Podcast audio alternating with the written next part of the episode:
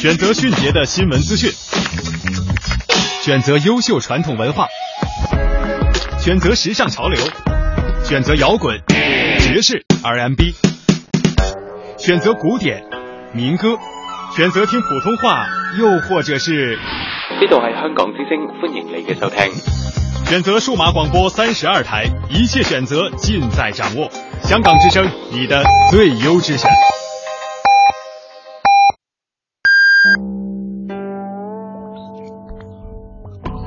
听新闻，品文化。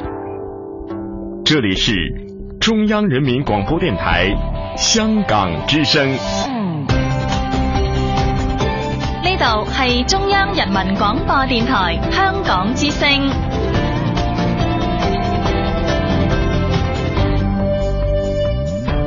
请锁定数码广播三十二台，全天候为您服务。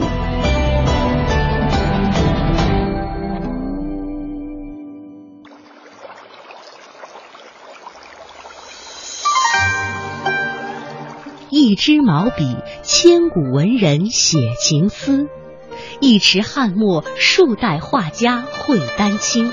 在这里，感受笔墨中国。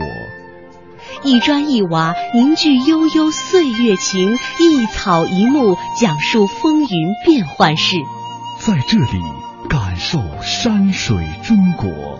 一支昆曲，以利之声起江南；一首秦腔，三秦大地齐和鸣。在这里，感受音律中国。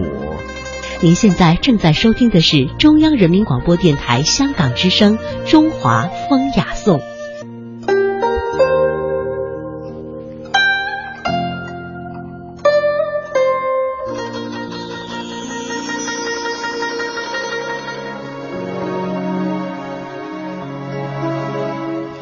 各位香港的听众朋友，大家好！您现在正在收听的是中央人民广播电台香港之声数码广播三十二台的《中华风雅颂》节目，我是谢哲。各位好，我是文燕，也欢迎大家呢和我们一同品味中华文化精髓，颂华夏历代风雅。那今天的节目呢，我们和大家说说中国太极拳的魅力。首先呢，我们从一则新闻开始说起。金秋十月，云台山层林尽染，太极圈群贤毕至。二零一五年十月，第一届中国云台山太极论坛在焦作云台山隆重举行，国学泰斗、太极拳师的社会以及社会达人齐聚云台山，切磋太极拳艺，探讨太极真谛，光大太极文化，谋求社会和谐。本届论坛的主题是文化太极。作为一次太极味儿十足的论坛，在这里可以聆听国学泰斗剖析太极思想，与太极大师切磋技艺，领略太极书画大家的写意风采，还可以与影视明星等一起演练太极，共同玩转太极。据了解，由焦作太极圈文化发展有限公司和中原书院共同承办的云台山太极论坛是公益性高端文化论坛，每年举办一次，永久会址就设在云台山。那么，中国太极的智慧究竟在哪里呢？太极拳、太极文化也是最能够代表中华文化精气神的智慧之一了。近代以来，由于西方文化的冲击，人们的思维参照系中没有种植太极文化的种子，所以对其不了解是可以理解的。但是我们不应对中华文化里这样好的东西视而不见，因为太极文化关乎我们人生之路的质量和分量，关乎我们身心健康的纯度和深度，关乎生命优化的宽度和长度。中华传统文化绵绵五千年，这期间所孕育的儒家、道家、佛家文化，宛如支撑中华大地的三大支柱，日久弥新。每一个中国人都应与之亲近。从中汲取生命智慧，寻找到成就事业的活力源泉。太极拳的诞生源于中华核心思维和思维模型——太极伏羲一画开天地，画出了震古烁今的太极图。从此，中华有了核心思维。周文王推演八卦，使得中华后代子孙能以六十四种思维模型来认知世界。孔子注解《易经》，给中华核心思维和认知世界的模型安上了翅膀，这就是十翼。孔子还给中华核心思维命名了一个名字——太极。他说：“一有太极，是生两仪，两仪生四象，四象生八卦。”从此，太极这个其大无外、其小无内的智慧融进中国人的血液中，成为中华的真正软实力，并润物细无声地滋养了儒学、道学、佛学、中医、风水、书画、武学，乃至中国人日常的发明创造。比如文言文和白话文之阴阳互济，毛笔的一硬一软，筷子使用时的一动一静，中国书法的折叠往复。中国画的意象气韵，中国菜之煎炒烹炸的恰到好处，太极剑之剑穗和剑身的一刚一柔等等。甚至还影响了韩国、日本、越南、泰国等国家人民的行为方式和生活习俗。有了太极这个思想，一定会诞生独属于中华的武学文练之大智慧，那就是太极拳。而太极拳的创立者们，在中华核心思维和认知模式的光芒照耀下，以河洛之理为依托，汲取佛家易筋经、习髓经、内壮之髓，啊和明心见性之精微体验。归纳儒家太极之理论内核和修身为本的心性学说，截取道家天人合一的主张和练气养性之方略，并以天地为师，法天则地，道法自然，象形取义，终于酿造出震古烁今的太极文化。我们把之归纳为太极拳架，这个就是动作招式；太极的内功心法，也就是神意气之内在修为；还有呢，就是太极道统、儒释道文化和太极理论等等等，合三为一，就是太极文化的重要特征。那么接下来呢，我们也来听一下太极名家于公宝所谈太极的文化魅力。太极拳呢，它是讲究这个以柔克刚，嗯，呃，一个重要的。呃，方法就是化劲儿。这个化劲儿在太极拳里边，它要做到这一点是需要很长时间的练习。呃，它必须有两个条件，一个呢就是你自身必须要完全的、彻底的放松。如果你不放松，你就有紧张点，你就没法使用这个化劲儿。就像你这个人，他必须彻底松掉以后，所谓的一语不能加，这样的话，他才能我们一般所说的劲儿过来以后，如泥牛入海。你如果紧的时候，它一定是有有间隔的、有阻碍的，你这个劲儿一定会碰到坚硬的东西。所以，他这个太极拳就是我们禅宗所说的这个“此身本虚无，何处惹尘埃”。它彻底放松了以后，整个人那是非常干净的。你放进去，就好像如果一一潭浑浊的水，你扔进去一块脏东西看不出来。如果一杯非常干净的水，你放一点脏东西，马上就显现出来。所以它是要必须自己充分的、彻底的放松。呃，一般的大家都知道，太极拳有一句话叫“四两拨千斤”，就以彼之力还施彼身，这是太极拳里边一个重要的一个原则。各种太极拳里边都会有这种化劲儿。嗯。比如说大家都知道的这个杨氏里边，呃，像这个杨露禅，大家都可能都知道。呃，杨露禅呢是杨氏太极拳的创始人。这个杨露禅呢，最早啊是跟这个陈家沟的陈长兴学拳，学了以后，他把太极拳带到北京。当时北京武林呢藏龙卧虎，其中还有一个呃有名的这个武术家，这个呃大家有可能知道，这个八卦掌的创始人，大家知道是谁吗？哎，对了，董海川啊，董海川，这个王家卫一代宗师里边那个宫二练的那个八卦掌，就是他的老祖宗，就是董海川。嗯。后来这个京城里边的一些人呢，这个好事，这个说参了他们两个，说你们两个都是京城的顶尖高手啊，到底谁的功夫高啊？比试一下，人家两个人都是大宗师级别的，不能像咱们这个市井之徒上去就徒手相搏，人家还是要要点那个。宗师风范的，要怎么比？就到了郊外，一片树林，这个董海川呢就练了一趟他的八卦游身八卦掌，这个非常的迅速。看到最后啊，当然这是描写后人的描写，这只见掌风不见人影，这个唰唰唰带动的风，但是呢，把这个地这个这个掌风，你能够站在几米外能感觉到它的掌风，但是树上的树叶一片未掉。啊，就是他的这个控制力很很强，这个大家热烈鼓掌，说这个功夫高，功夫已如画境。那说杨露禅来比划一下，杨露禅就是树林里边有很多鸟，看着一一只鸟啊，这个低空掠过，杨露禅啪一伸手就给抄在手里边了。抄到手里以后，手就张开了，不是一把攥住了，手就张开了。这个麻雀就振翅要飞，这个飞怎么也飞不出去。为什么呃这个飞不走呢？也是跟画劲儿有关。刚才咱们说的，就是鸟如果要飞走，它必须要有一个向下的蹬力，它才能飞走。那么蹬力的时候，它就是这个画劲儿，它就给它化掉了，你无从着力。呃，太极拳的技术体系的完整的形成熟的技术体系的形成，应该是在明末清初以以后。嗯。但是太极拳的文化缘起可以追溯到战国以前，所以太极拳的理法，它的理论和技术体系形成，主要是来源于哲学，它是由中国传统哲学的土壤孕育出来的。哲学里边，呃，它的呃最早的根源当然就是我们的《易经》《周易》。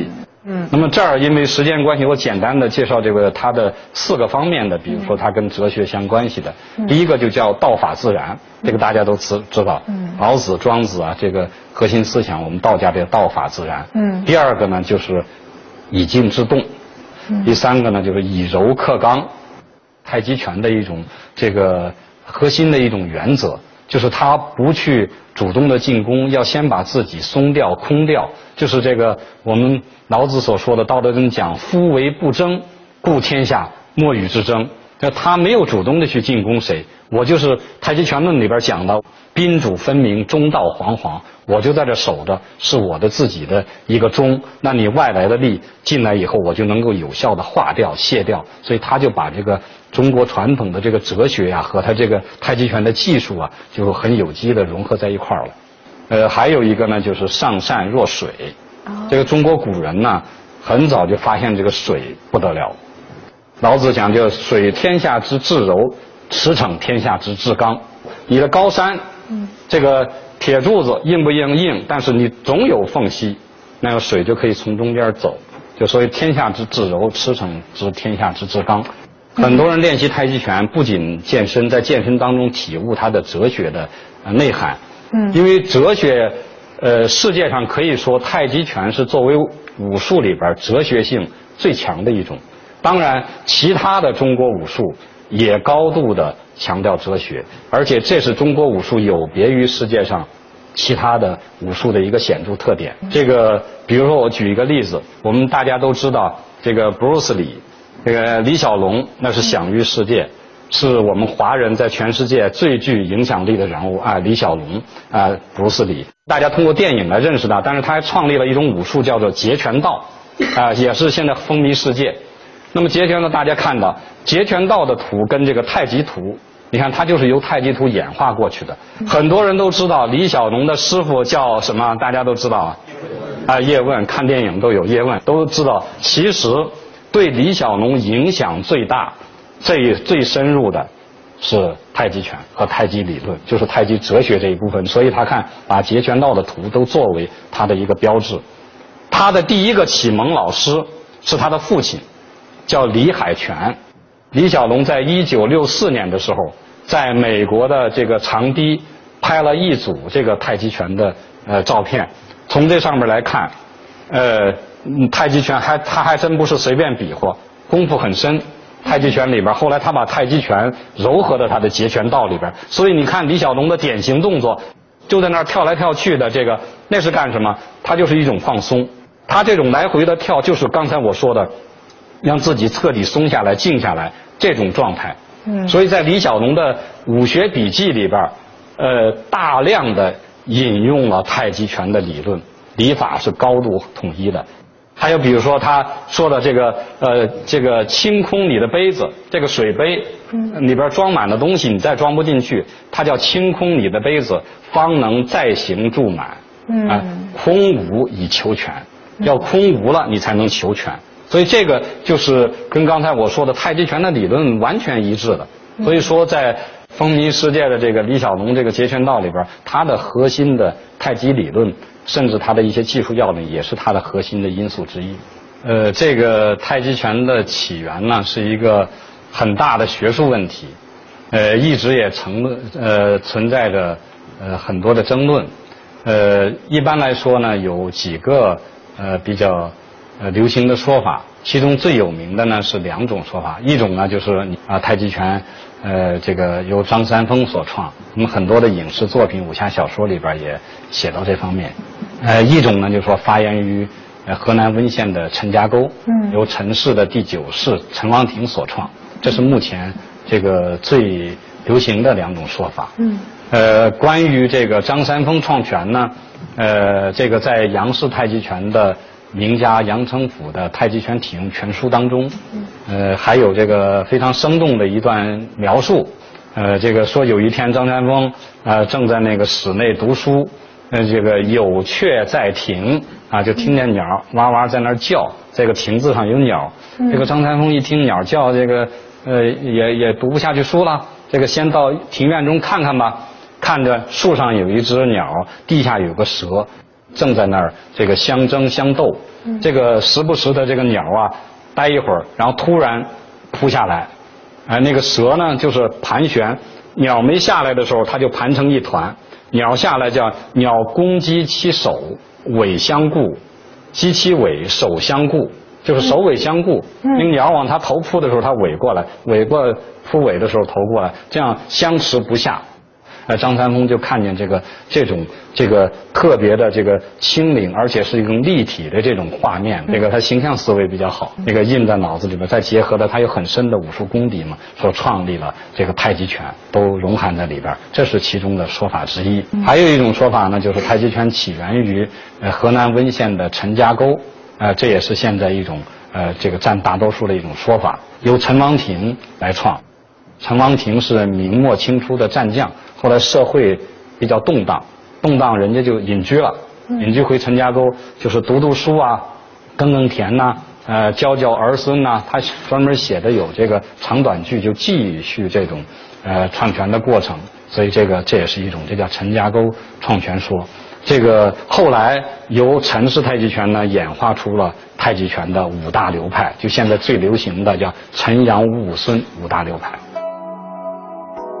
刚才呢是太极名家于公宝为大家所介绍的太极的文化魅力。那么接下来呢，我们要为大家来讲一下有关于著名作家老舍和太极之间的故事。中国文坛著名大家老舍先生一生最钟爱的体育运动啊，就是练太极拳。因为太极拳的浸润，老舍的生活也非常有规律。他从不贪睡，每天早起第一件事就是先打打太极拳。老舍对太极拳的钟爱要源于青年时代，因为从小家贫，老舍的身体非常不好。二十二岁那一年，一场大病差点要了他的命。病中，别人就给他介绍太极拳可以健身，并且热心给他找来师傅。老舍在病中就开始慢慢练习太极拳，病好以后，更是与太极拳结下了一生的情缘。早晚练习，从不间断。有一次，老舍正在家中练拳，一位记者前来拜访，看到老人家在客厅里打着柔绵的拳架，好奇地问是什么拳。老舍说是太极拳。记者说练这个干嘛？像做体操。老舍呵呵一笑说练好了用处大了。一能防身，二健身。记者不太相信，老舍说：“那就试试，让记者向他打一拳。”记者也想验证一下老舍的这个玩意儿啊真不真，就向老舍当胸打来。老舍不躲也不闪，只略一收胸，记者的拳头就落了空。老舍借势一撸手臂，记者差点跌跌倒在地。记者呢也是心服口服，非要缠着让老舍教他打拳。在一九三三年的时候，老舍有一次出了意外。背痛的厉害，求遍了本省的医生也没有好转。老舍不服，心里就不信治不好这个病，于是呢加紧练习太极拳。没想到啊，这背痛还真的慢慢的好起来了。老舍因为太极拳深深喜欢起中国武术来，闲暇找来了许多武术类书，还买来各种刀枪器械，没事儿就在院子里抡几招。抗日战争爆发之后，老舍离开青岛到重庆，因为不方便，许多书籍和习武的刀枪棍棒都留在了青岛。当朋友问他丢了什么东西没有，老舍风趣地说：“没有，只要太极拳没丢，其他就都没丢。”一生和太极拳相伴，老舍也把太极拳当成了生命中的一部分，走到哪儿就练到哪儿，一生都没有停止过。